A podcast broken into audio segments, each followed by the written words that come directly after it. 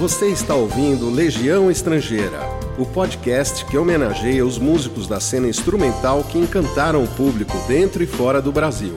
Criado e apresentado por Arnaldo de Solteiro e produzido por Na Agulha do Vinil.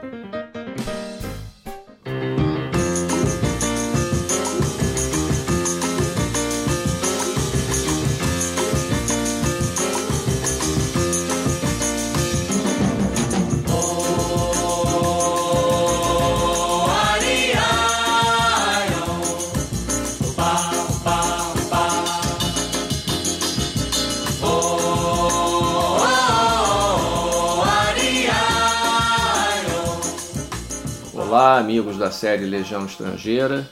É um prazer estarmos juntos novamente nesse podcast que reverencia os grandes músicos brasileiros que fizeram carreira no exterior. E o nosso herói de hoje, assim como do programa anterior, o Dom Romão, eu considero não só um dos maiores bateristas da história da música brasileira, mas da música mundial em todos os tempos, João Palma. Para se ter uma ideia do prestígio do João Palma, basta dizer, por exemplo, que o Alex Henderson, historiador do All Music Guide, compara a importância dele na bossa nova e na MPB de um modo geral, a de Max Roach no hard bop, de Shelley Manne no cool jazz e até do John Bonham no rock. O João Palma era um músico de um, uma elegância extraordinária, é, um baterista esteticamente refinado, muito sutil, que sabia gravar com orquestra, tocava para a orquestra, com uma execução muito segura, muito limpa. Eu, como produtor que trabalhei com ele diversas vezes, posso dizer que o Palma, inclusive, era muito bom mixar os discos que ele gravava, porque é, você não tinha sujeira de execução, não tinha nada na trave. Um baterista muito muito seguro e por isso mesmo muito adorado por grandes arranjadores como Don Sebesky, como Klaus Ogerman, como Elmir Deodato, sempre manifestaram essa admiração pelo Palma, considerando um dos melhores bateristas com quem eles já trabalharam. Eu tive o privilégio de ser amigo do João Palma por quase 40 anos, trabalhamos juntos em shows e gravações várias vezes. Meu querido João Ferreira da Silva Palma, nascido no Rio em 16 de janeiro de 1941, falecido também no Rio de Janeiro em 9 de maio de 2016, aos 75 anos. E se hoje em dia ele não tem a mesma visibilidade de outros grandes mestres das baquetas, mas e algumas pessoas até me perguntam qual seria a razão disso. Eu acho que a principal seria o fato dele nunca ter gravado um álbum solo e ter tocado pouco como líder comparado a outras pessoas, por exemplo, como Edson Machado, que saiu logo estraçalhando com o disco Edson Machado é Samba Novo, Dom Romão, que também fez uma estreia fumegante e depois gravou vários discos nos Estados Unidos, Milton Banana, que lançou mais de duas dezenas de discos com seu trio, discos inclusive que venderam muito. João Palma nunca gravou, infelizmente, como, como artista solo, apesar de muita gente ter insistido, inclusive eu, mas ele acabou não, não fazendo nada nesse sentido. Mas de qualquer maneira, sua discografia realmente é uma coisa sensacional, exemplar, porque ele gravou durante mais de sete anos com Tom Jobim, discos históricos como Matita Perê, Stone Flower, Urubu. Gravou três anos com Sérgio Mendes, com quem tocou e excursionou pelo mundo todo, com Astrude Gilberto, com Frank Sinatra, com George Russell, com Paul Desmond, Stanley Turrentini, Egberto Desmonte, Milton Nascimento. Então é uma discografia realmente extraordinária e que a gente vai relembrar hoje alguns desses momentos nesse programa. João Paulo iniciou sua carreira no Bottles Bar, no Rio, famoso clube do Beco das Garrafas, tocando no trio do Johnny Alf. Isso meados dos anos 50, ele ainda bem novo. Esse trio, inclusive, tinha o Tião Neto, de contrabaixo. Depois ele foi tocar no conjunto Delmir Deodato, que se apresentava inclusive na TV Rio, e esse grupo acabou se tornando o do Menescal, porque o, Roberto Menescal recebeu um convite para gravar e aí foi conversar com o grupo e dizer, olha, eu não eu tenho um convite aí para fazer um disco, mas não tenho banda. vocês topam tocar comigo?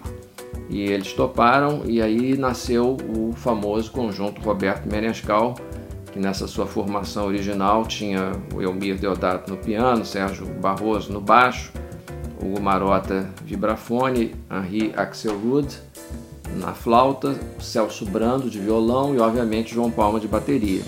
E pelo menos com essa formação original eles fizeram dois discos sensacionais na elenco, um na Imperial, gravaram também com, com outros artistas, o Lúcio Alves chamou João Palma para participar do Balançamba, o Silvia Teles e com o próprio Lúcio ele gravou o Bossa Session, depois João Palma foi tocar com a Maísa, com quem ele fez um belo disco gravado ao vivo na boate O Bom Gourmet.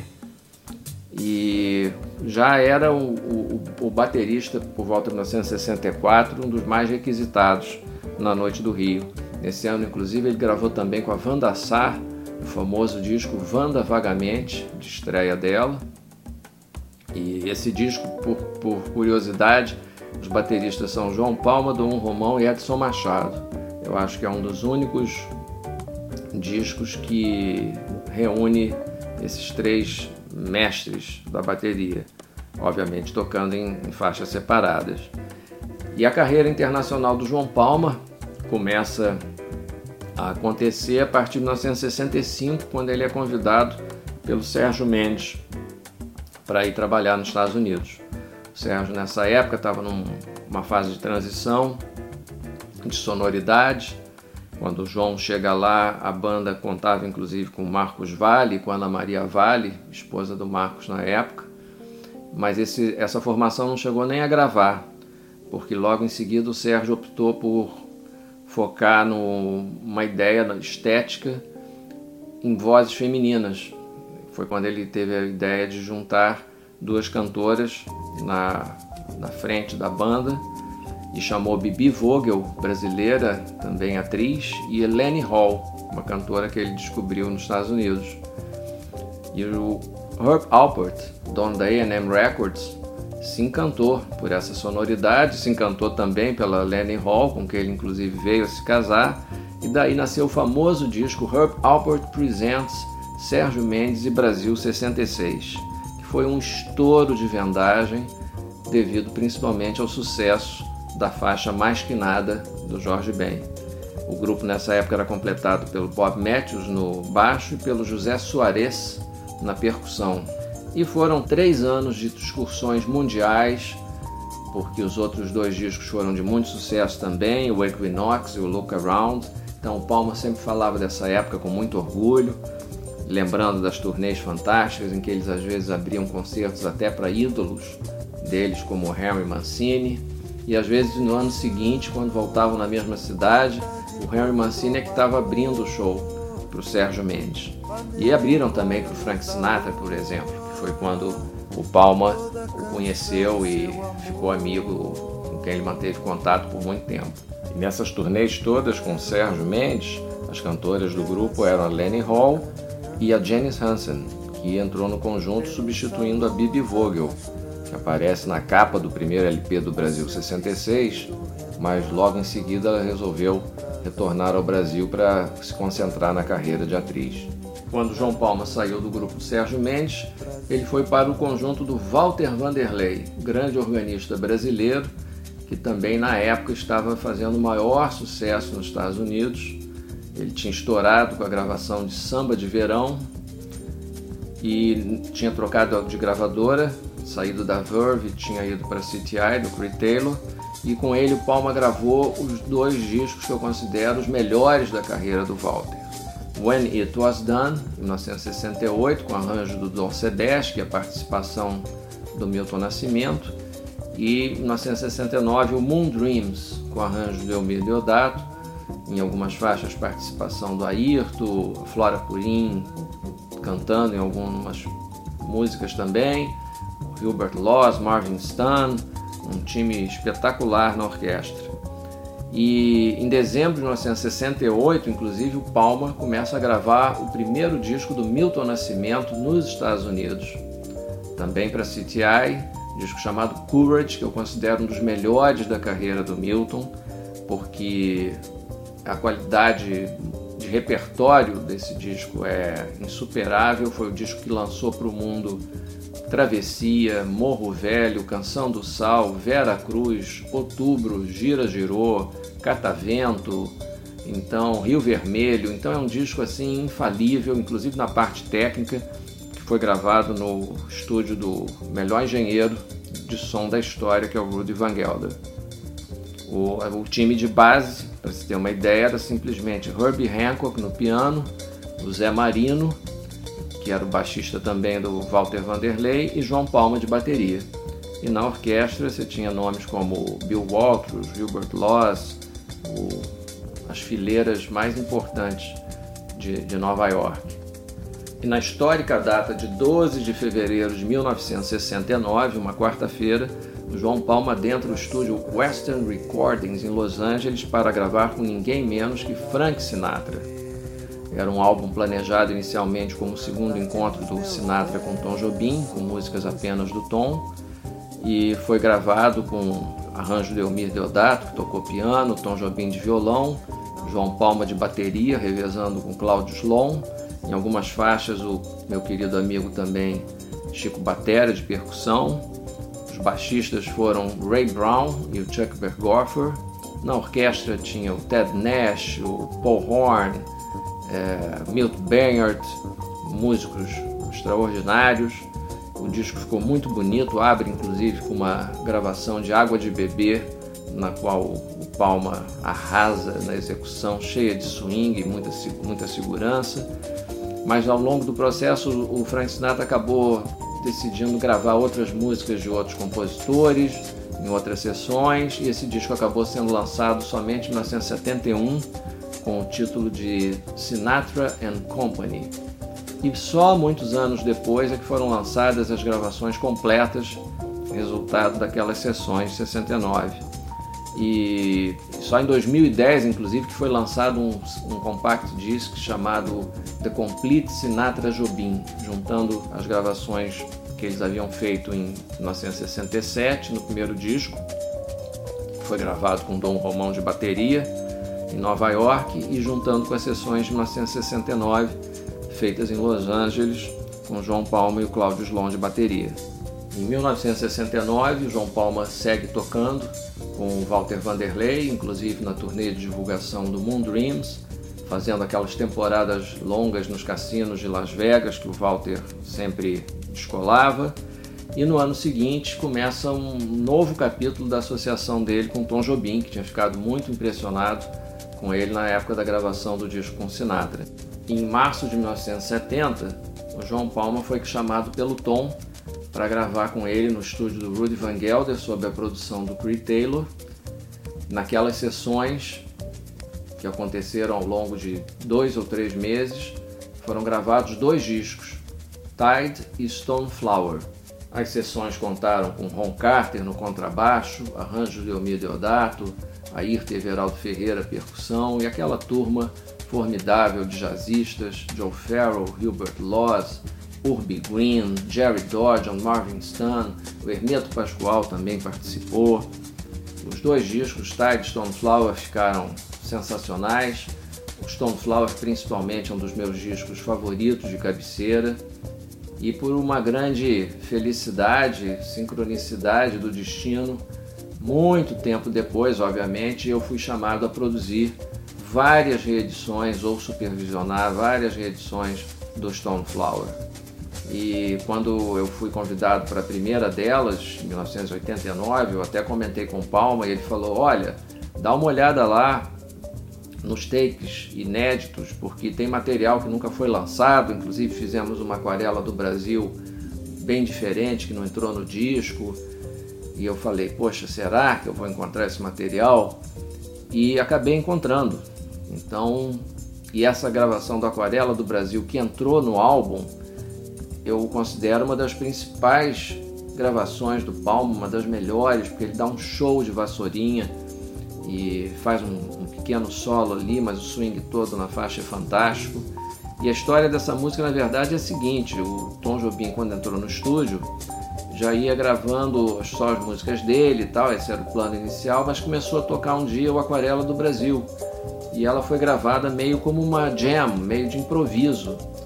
O Tom só cantou uma, alguns trechos da letra, ele e o Elmir de Fender Rhodes tocando em, em canais separados, obviamente, e não teve nem orquestra, porque não tinha orquestração preparada, nada. E a faixa ficou muito espontânea, muito legal. Mas o Creed Taylor falou: não, vamos então gravar isso direito no dia seguinte. E aí pediu para o Elmir trazer uma parte já escrita para a orquestra, e assim foi feito. No dia seguinte, eles gravaram uma versão menor, de 5 minutos, sem vocal, e gravaram e foi a que seria a princípio escolhida para o disco. Só que na hora da mixagem, quando o Creed Taylor e o Rudy Van Gelder foram ouvir, eles disseram: Poxa, mas realmente o primeiro take está muito bom, está bem espontâneo, vamos usar. O único problema é que estava muito longo, então eles tiveram que fazer uma redução, que o Creed Taylor sempre não passava de 16 minutos por lado do vinil, para não sacrificar a qualidade de som então fizeram uma redução para 7 minutos e com um fade out foi a solução. Uma solução que infernizava a minha vida, porque eu achava que era um absurdo aquilo, porque na hora que a música chegava ao ponto máximo ali de swing, de ebulição, vinha o fade out. Então, ao fazer o CD, eu finalmente pude é, retardar esse fade out, pelo menos, alongando a faixa ao máximo e aí incluímos também a, o outro take, orquestral, gravado no dia seguinte. E o João Palma seguiu tocando com Tom Jobim. Em 1972 eles fizeram a gravação original de Águas de Março, que foi lançada no chamado disco de bolso do Pasquim, que era um compacto, que na verdade trazia no lado A o Tom Jobim e no lado B como compositor, como artista revelação, João Bosco, na sua primeira gravação. Naquele mesmo ano, dezembro de 72, eles foram para os Estados Unidos para gravar o Matita Perê, que era um álbum também que era para ter sido iniciado no Brasil, foi iniciado na verdade, mas o Tom não gostou do resultado técnico das gravações e decidiu por conta própria refazer o disco todo nos Estados Unidos. Ficou um disco extraordinário, com arranjos do Klaus Ogerman, um repertório sublime que inclui além de Águas de Março, Ana Luísa, Rancho das Nuvens, é, Nuvens Douradas, um medley do filme Crônica da Casa Assassinada, Mantiqueira Range, que é um tema do Paulo Jobim, filho do Tom, e nessa música, inclusive, eu lembro do Tom comentando comigo que a condução do João Palma no prato parecia. Ele via a imagem dos caçadores na floresta atirando tal. Então ele é uma, é uma gravação realmente espetacular. Esse disco saiu nos Estados Unidos pelo selo MCA e só no ano seguinte, 1973, ele foi lançado no Brasil pela Philips, com o nome de Matita Perê, uma outra capa, com uma ficha técnica bem deficiente e com umas informações truncadas que deram inclusive margem a mal, mal entendidos. Por exemplo, algumas pessoas de forma mal intencionada disseram que o Klaus Ogerman teria copiado arranjos do Dori Caymmi e não foi nada disso. Numa faixa Crônica da Casa Assassinada, que era o medley das músicas do filme, o, veio o agradecimento nos Estados Unidos para o Dori pela ajuda na elaboração dessa música, porque quando gravada no Brasil para a trilha do filme, que nunca foi lançada comercialmente, esse arranjo era do Dori. E aí quando o Tom foi regravar nos Estados Unidos, levou esse arranjo e o Klaus Ogerman é, mexeu nele, fez uma aprimorada e tal. Mas os arranjos das outras músicas todas são somente, obviamente, do Klaus Ogerman. Naquela época, início dos anos 70, o Palma estava muito requisitado, gravando com Astrude Gilberto, com Stanley Turrentini, inclusive num disco que eles fizeram juntos para CTI chamado Gilberto Riff Turrentine. Gravou com Paul Desmond um álbum belíssimo chamado Bridge Over Troubled Water, que era um, uma espécie de songbook do Paul Simon, com as obras dele devidamente jazzificadas pelos arranjos brilhantes do Don Sebesque Seção rítmica desse disco era Herbie Hancock, piano, Ron Carter, baixo, João Palma, bateria. com participações do Ayrton e do guitarrista Gene Bertoncini em algumas músicas, gravou com Robin Kenyatta, e o Palma ficava na ponte aérea Rio, Los Angeles, Rio, Nova York, porque ele também tinha um grupo no Brasil, um trio com o Egberto Gismonte e o Alex Malheiros no baixo, futuro baixista do Azimuth. Depois, inclusive, ele gravou com Egberto em 72 o disco Água e Vinho. E continuou tocando com Tom, com o George Russell, guitarrista, não arranjador. Com o Tom, aí ele fez em 1975 outra obra-prima, que é o disco Urubu, que inclui duas das melhores gravações da carreira do João Palma, Lígia e Ângela, duas baladas suntuosas que o Palma estraçalha na bateria, na vassourinha, são duas aulas de vassoura. Eu não conheço ninguém nos Estados Unidos que não seja apaixonado entre os bateristas de jazz, todos eles ouvem e comentam essas gravações, principalmente da música Lígia, porque o João Palma consegue fazer uma condução perfeita, segura, respirar junto com a orquestra e ao mesmo tempo estar completamente livre. Numa execução que lembra muito Elvin Jones pela liberdade, pelo fraseado, e tudo isso captado com uma qualidade de som espetacular pelo Frank Laico. Então convém realmente ouvir essas músicas com muita atenção, Lígia e Ângela, porque são duas obras-primas em todos os aspectos. Palma tocou bastante também com o catarinense Luiz Henrique, cantor, compositor e violonista radicado nos Estados Unidos durante muitos anos. Inclusive participou de seu último álbum Mestiço, lançado em 1976, quando Luiz já estava de volta ao Brasil. E em 1977, o Palma fez dois discos interessantíssimos. Um deles foi o Sleeping Gypsy, do Michael Franks, produzido pelo Tommy Lipuma, aliás, um dos grandes fãs do João Palma. Esse disco foi parcialmente gravado no Rio, com participações do Donato, do Hélio Delmiro, Luizão Maia, e as partes do Luizão infelizmente não foram aproveitadas, porque devido a um problema técnico apareceu um chiado resultante de problema de cabo que ninguém conseguiu tirar na mixagem. Então a solução foi regravar as partes de baixo com Wilton Felder, em Los Angeles, que era o baixista do grupo Crusaders. O outro disco foi feito com a Joyce, também em 77, mas em Nova York. A Joyce estava em Nova York fazendo uma temporada na Casa Noturna Cachaça, convidada pelo diretor artístico, que era o Elcio Milito, e o Palma a apresentou para o Klaus Ogerman. Klaus gostou bastante do trabalho dela e a convidou para gravar. Esse disco originalmente teria o título de Natureza e seria lançado pelo selo Horizon do John Snyder, que era distribuído pela A&M mas aconteceram alguns problemas e esse disco nunca saiu. O Klaus é, ficou com as fitas e as pessoas ficaram com uma curiosidade enorme pelo trabalho. Né? E tem um timaço: Michael Brecker, Buster Williams, Joe Farrell, Mike Manieri, Nana Vasconcelos, Tuti Moreno e, obviamente, o Palma arrasando na bateria.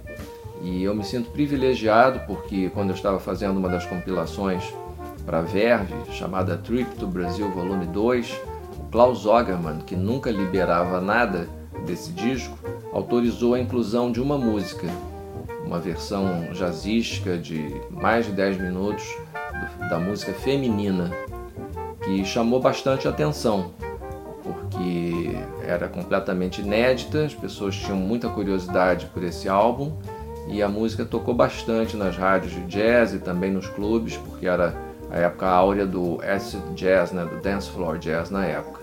E o Palma obviamente ficou muito feliz de eu ter conseguido lançar essa faixa. No decorrer de 1977 e 78, o João Palma toca direto numa casa noturna chamada Strikers, em Nova York, que era um clube de jazz que ficava na rua 68 e onde às quintas-feiras a atração principal era o João Palma Sextet, as segundas era a Dave Matthews Big Band, então era uma casa que fervilhava de músicos. Então normalmente você via Ron Carter, Joe Farrell, todo esse pessoal dando canja com João Palma. Em 1979 o Palma começa um processo meio de volta assim ao Brasil, a passar mais tempo no Rio de Janeiro, grava com a Sueli Costa o disco Louça Fina arma um trio com o João Donato e com o baixista Ricardo Santos, que faz uma temporada no Cirrose, que era a casa noturna do Vinícius de Moraes em Ipanema, que eu pude assistir esses shows sensacionais. Gravo um disco com Paulo Tran, que por coincidência foi o primeiro disco para o qual eu escrevi um press release na minha vida. Disco produzido pelo Simon Cury, meu querido amigo, com participações do Antônio Adolfo e do, do Val Ferreira. E início de 1980 a gente começa a trabalhar juntos, assim, pela primeira vez. Já éramos amigos e o Palma monta uma banda que tinha o Donato, o Bebeto Castilho do Tamba Trio e o Carlos Davicion, percussionista que na época tocava com o Márcio Montarroz. E a gente ensaiava no estúdio do Sion, que tinha um estúdio de jingle no centro da cidade do Rio, fazia muita propaganda. E uma pena que esses ensaios não tenham sido gravados, porque o material seria de altíssima qualidade, porque eu lembro de momentos extraordinários que rolaram ali. O Palma segue gravando com a Nana Caymmi, inclusive um disco Mudança dos Ventos, com Dori Caymmi, e depois vai morar em Brasília. Passa um bom tempo lá, porque se apaixona por uma moça, vai casar, fica por lá, arma uma banda de free jazz, por mais surpreendente que isso possa parecer, não era bossa nova, era free jazz. E tem seu primeiro filho, o Thiago Palma, que é baterista de rock, de quem ele tinha um grande orgulho. Depois volta para o Rio, toca um pouco com José Roberto Bertrame, tecladista do Azimuth, com quem ele grava o disco Dreams Are Real. Mas assim, ele depois tira uma época, inclusive, muito engraçada, final dos anos 80, o Palma resolve ser apenas empresário, manager e viaja com o grupo Fogueira 3 para os Estados Unidos. E aí tira uma onda tremenda com isso, porque ligava para as pessoas e para convidar para os shows. E o pessoal perguntava: Poxa, Palma, que legal você de volta aqui em Nova York. É, você vai estar tocando aonde? Ele falou: Não, eu não estou tocando, agora eu sou só empresário, apenas empresário. Ele se divertia muito com essa história. Mas eu seguia sempre falando: Palma, faz um grupo novo, monta uma banda, vai fazer uns shows, tem tanta gente, tantos admiradores seus que nunca te viram tocar ao vivo, isso é importante e de vez em quando ele aceitava esses conselhos. Era raro, mas eu lembro de algumas temporadas assim que foram sensacionais, inclusive uma no Vinícius Bar, em 1996, em Ipanema. Basta dizer que quando no Japão as pessoas ficaram sabendo que o João Paulo ia tocar, mandaram uma equipe da TV japonesa. No dia da estreia, tinha uma equipe lá com mil câmeras, todo mundo filmando. Isso, inclusive, foi lançado em vídeo no Japão pela Panasonic. É, era um timaço, o Juarez Araújo de sax, que era um dos solistas favoritos dele, Paulo Malaguti, Augusto Matoso, Tamara Corax. Depois fizemos uma temporada na Casa Noturna Partitura, depois na Ritmo, é, sempre com músicos muito bons, Carlos Malta, Gabriel Improta, Fernando Leporassi. Fizemos uma temporada na Funarte, foi boa porque era um teatro, então muita gente jovem pôde assistir. Quando eu digo jovem, é menor de idade mesmo. Eu lembro inclusive de fãs do João Palma que vieram acompanhados dos pais lá do, de lugares como Fortaleza, é, Bahia. Então eu falava, olha Palma, tá vendo como você tem mais fãs até do que você mesmo imagina, por isso que é importante você tocar. E nós sempre gravávamos, né? Gravamos juntos bastante. Vários discos que eu produzi, sempre que eu podia, eu chamava o Palma para gravar. É, vários da, da Itamara Corax, inclusive uma vez ela gravou a música Lígia, que ela adorava. Eu falei, bom, então já que vai gravar essa música, vamos chamar o baterista que gravou a versão original com Tom Jobim. É, Palma gravou também uma música com John McLaughlin, com Luiz Bonfá, com a Tamara, para o disco Love Dance, que ficou sensacional, chamada Man Alone, estilo dele tocando exatamente flutuando, bem livre de vassourinha, mas muito seguro. Gravou no disco do Jorge Pescaro, Grooves in the Temple, gravou no disco do Rodrigo Lima, chamado Saga. É, uma música, inclusive, eu quis fazer uma evocação aos anos 70, quando se gravava bastante com duas baterias na mesma música, né?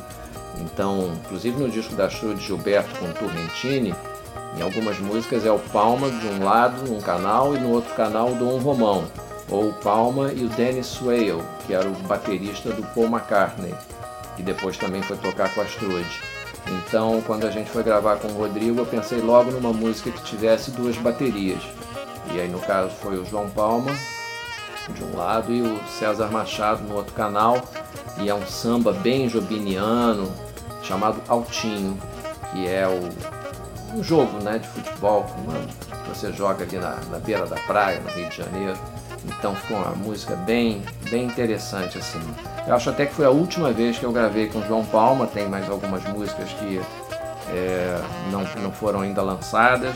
Ah, lembrei também de um, de um songbook Marcos Vale, que nós fizemos uma música chamada Dorme Profundo, que era do Marcos e do Pingarilho, e a gravação ficou excelente, espetacular, com José Roberto Bertrame de piano, Jorge Helder de baixo, Carlos Malta de sopros, Tamara Corax, o Palma estraçalhando. Nesse dia ele quase jogou pela janela o técnico de som, porque o Palma era marrento, né? É como se diz na gíria.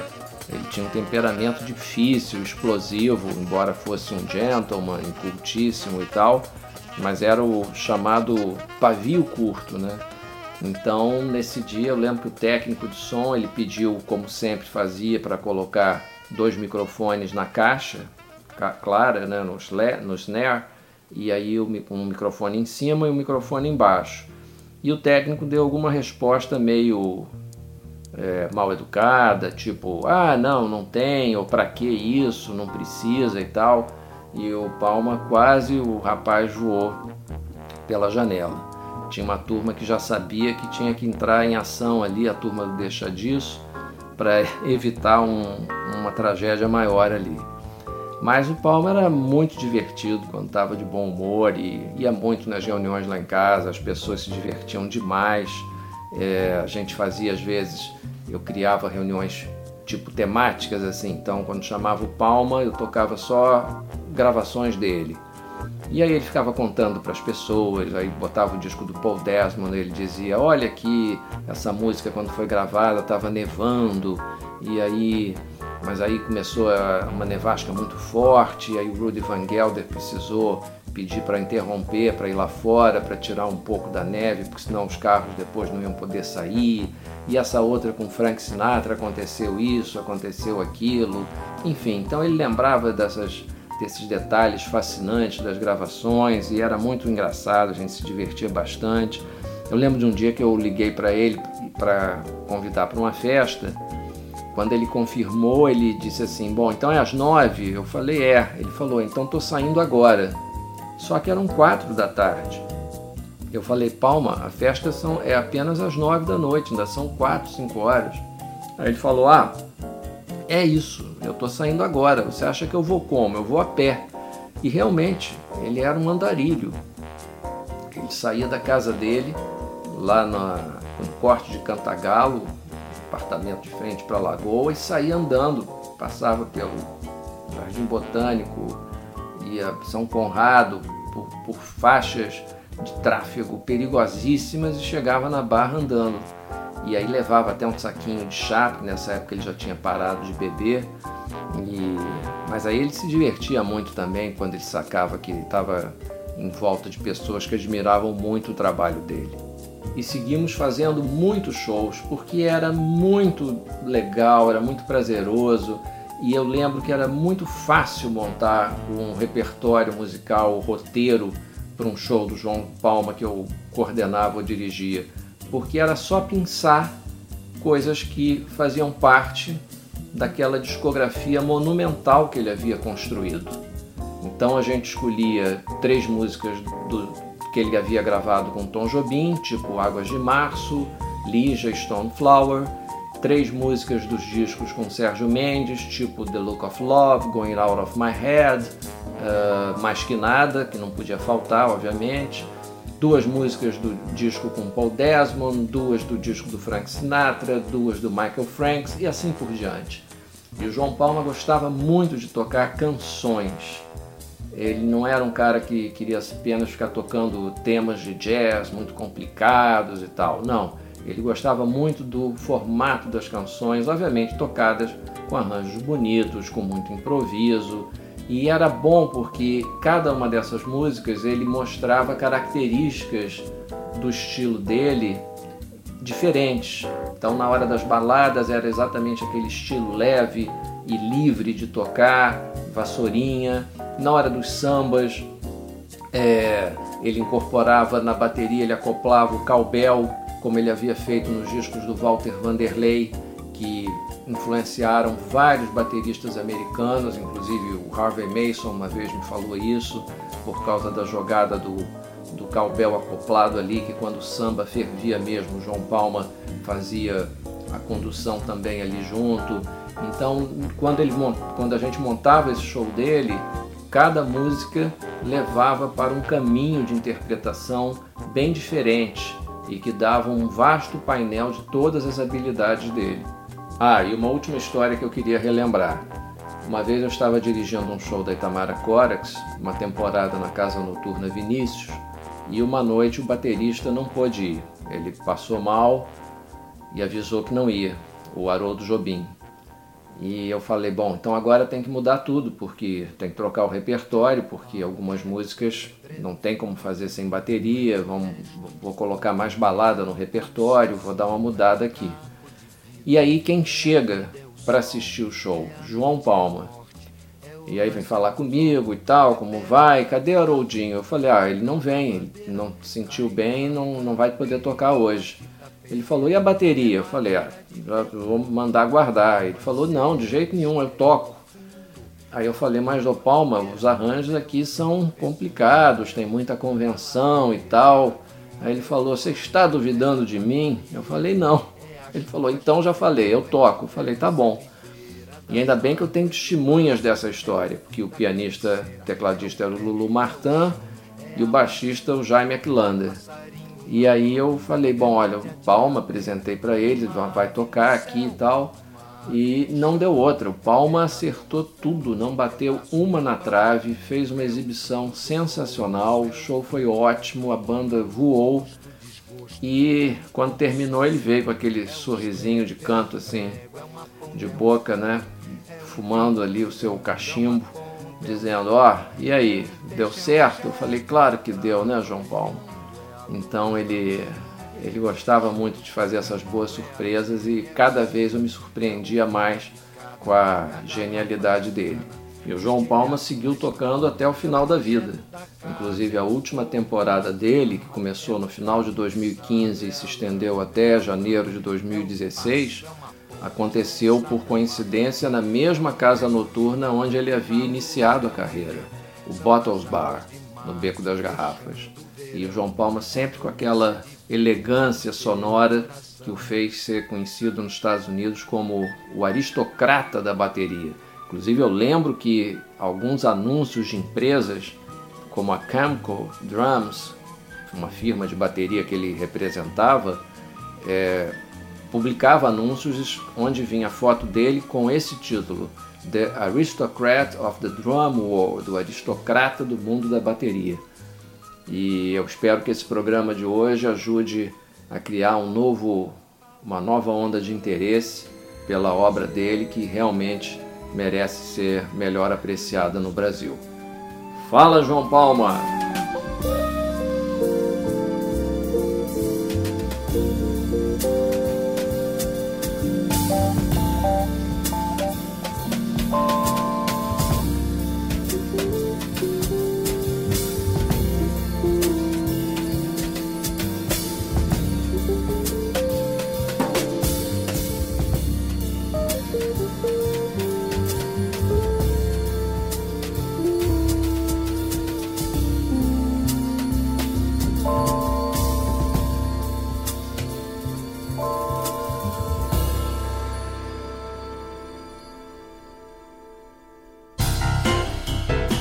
Você acabou de ouvir Legião Estrangeira, uma realização na agulha do vinil.